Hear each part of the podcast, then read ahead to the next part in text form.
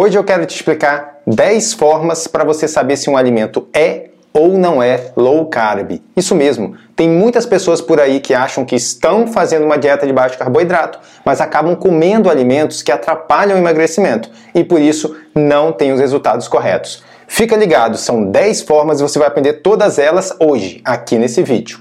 A forma mais comum e que vem lá das origens da low carb é contando a quantidade de carboidratos que tem naquele alimento.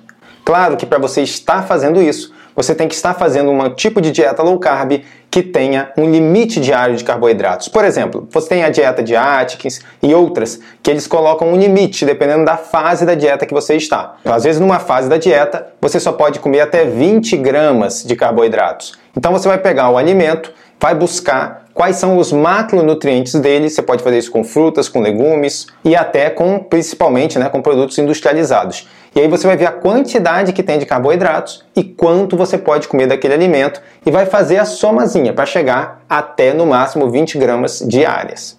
Dessa forma, a pessoa já começa a emagrecer. Parece que não, mas a grande maioria das pessoas consome uma média de 300 gramas diárias de carboidratos. Só, você, só de você diminuir para 20 gramas, isso já cai bastante o seu consumo de amido, de carboidrato, e isso já faz o seu corpo começar a queimar gordura. Hoje em dia, eles já criaram até uma forma um pouco mais evoluída nessa contagem de carboidratos, que seria a contagem dos carboidratos líquidos daquele alimento. Ou seja, você pega, por exemplo, um alimento que tenha 20 gramas de carboidratos, você olha a tabela nutricional dele, ele tem 20 gramas de carboidratos, mas tem 10 gramas de fibras e 10 gramas, vamos dizer, não, e 5 gramas de álcools. As fibras, elas não são digeridas pelo organismo. Então elas não são absorvidas, não viram açúcar no sangue e não engordam. Então se você tem 20 gramas de carboidratos, mais 10 gramas são fibras, então você pode diminuir essas 10 gramas das 20 gramas e aí você fica só com 10 gramas de carboidratos. Quando vamos para os álcoois, é outra conta. Os álcools, a maioria deles, apenas 50% é convertido em açúcar no sangue. Então se tiver Nesse, é, voltando o exemplo de 20 gramas, né, nós já tiramos 10 gramas de fibra, sobraram 10 gramas de carboidrato, sendo que 5 gramas são álcools. Lembra que eu falei no início?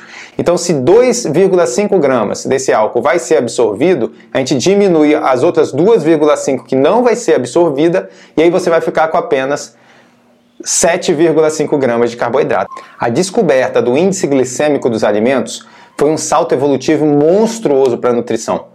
Por quê? Agora sabe-se a velocidade que aquele carboidrato vira açúcar no sangue. Então não adianta você comer só 5 gramas de um carboidrato se ele vira açúcar no sangue rapidamente, causando picos de glicemia e picos de insulina.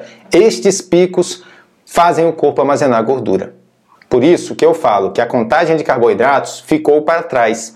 Hoje, com o conhecimento que temos sobre o índice glicêmico dos alimentos, já é um outro patamar de dieta que você monta. Já observando não só a quantidade, agora nós já estamos falando em qualidade, a qualidade do que você come e como aquilo é absorvido no seu organismo.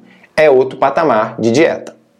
Falei do índice glicêmico, surge às vezes a dúvida, mas e a tal da carga glicêmica? Pois é, tem pessoas por aí que defendem que a carga glicêmica que é o ideal para você saber se um alimento engorda ou não. Bom, eu não concordo, mas vou te explicar também como faz essa conta. Para você poder calcular a carga glicêmica de um alimento, você tem que multiplicar o índice glicêmico dele pela quantidade em gramas e dividir por 100. Assim, você vai chegar em um valor específico para cada alimento e aí você coloca um limite na carga glicêmica, não passando daquela carga glicêmica, você pode consumir que não engorda.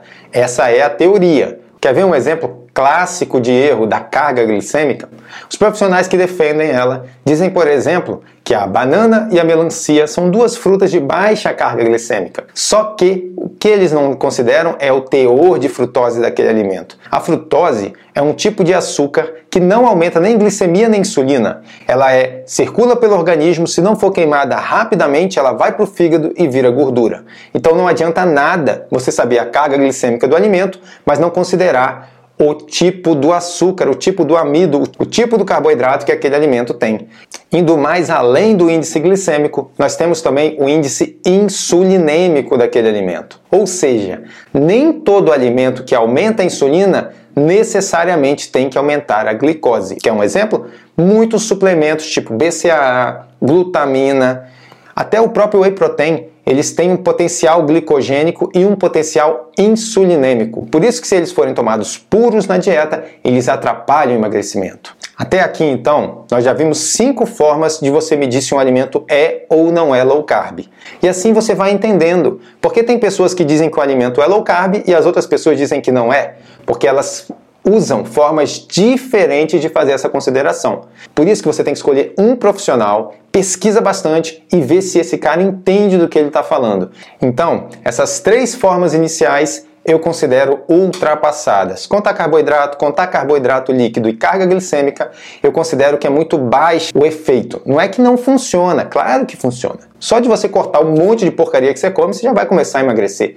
Mas no longo prazo, o resultado não é o melhor. Quando nós já entramos no índice glicêmico e no índice insulinêmico, já estamos falando de outro nível de nutrição. E aí já estamos falando de uma dieta muito mais responsiva para o organismo. A sexta dica é interessantíssima e ela pode derrubar todas as outras. A sexta dica tem relação com o teor de frutose dos alimentos. Eu já dei aqui o exemplo da banana, da melancia, e a frutose ela tem que ser muito considerada, porque um alimento que é rico em frutose, ele não aumenta nem a glicose nem a insulina no sangue, e mesmo assim ele atrapalha emagrecer. A frutose, ela é, ela é absorvida no organismo de forma isolada, ela não vira glicose a frutose ela é absorvida, circula no organismo, se não for queimada rapidamente como energia, ela vai para o fígado e vira gordura. Isso sem movimentar a insulina e sem aumentar a glicemia. Por isso que você vê alguns produtos aí, por exemplo, açúcar de coco, açúcar de maçã, dizendo que é de baixo índice glicêmico, dizendo até que é low carb. Mentira! É rico em frutose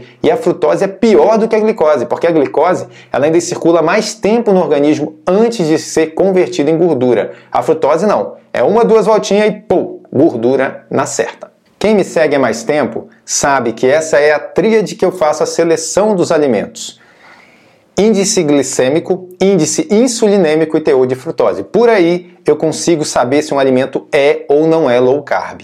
Mas hoje em dia não só isso basta. E eu vou mais na frente te explicar por que mesmo um alimento que é low carb pode engordar uma pessoa e emagrecer outra. Fica ligado que vai vir daqui a pouco, nas próximas dicas. Essa próxima dica é muito legal. Nem sempre a gente consegue ter à mão o índice glicêmico, o índice insulinêmico, o teor de frutose, para saber se um alimento é ou não é de baixo carboidrato. Então eu vou dar algumas dicas práticas agora para você descobrir. A primeira que eu dou é a quantidade de gordura que tem naquele alimento. Um alimento muito gorduroso, ele é de baixo carboidrato, porque mesmo que ele tenha o carboidrato, a gordura atrapalha a absorção. Por exemplo, vou falar aqui do abacate, do coco, e outros alimentos que têm muita gordura e por isso eles são low carb. Então você já pode ter esse princípio com você. Se um alimento é muito gorduroso, ele é de baixo carboidrato. A oitava dica que também vai te ajudar nessa descoberta, sem o acesso ao conteúdo nutricional do alimento, é a quantidade de fibras que ele tem. As fibras também atrapalham a absorção do carboidrato que tem naquele alimento. As fibras são um tipo de carboidrato, mas não é absorvido pelo organismo, é digerido pela flora intestinal e depois é dispensado, não aumentando a glicemia. Quer um exemplo de um alimento muito rico em fibras? A chia. Isso mesmo, a chia é riquíssima em fibras e por isso pode ser usada na dieta. Então, sempre que você se encontrar com um alimento que é muito rico em fibras, esse alimento tem muita propensão de ser low carb. Mas cuidado, não vai cair na onda dos rótulos da indústria alimentícia que coloca lá rico em fibras, né? Tudo é rico em fibras, até o açúcar deles é rico em fibras. Tudo mentira para poder vender, viciar e ganhar dinheiro. A nona forma que tem para você saber se um alimento é ou não é low carb é você conhecer o tipo de proteína que tem naquele alimento. Como eu falei mais atrás aqui no vídeo, tem proteínas que aumentam a insulina e tem proteínas que não aumentam. Vou te dar um exemplo prático. Como eu já disse aqui, os suplementos de proteína isolada, em sua maioria, têm potencial glicogênico e até insulinêmico, como eu disse. Já os ovos, por exemplo, é um potencial baixíssimo de aumentar a insulina ou de aumentar a glicemia, então não atrapalha o seu emagrecimento. Então pega isso com você, sempre use o alimento. E agora vamos para a décima dica e mais importante. Todo esse conhecimento que eu passei aqui pode se tornar inútil se você não tiver o conhecimento de qual é o seu tipo metabólico.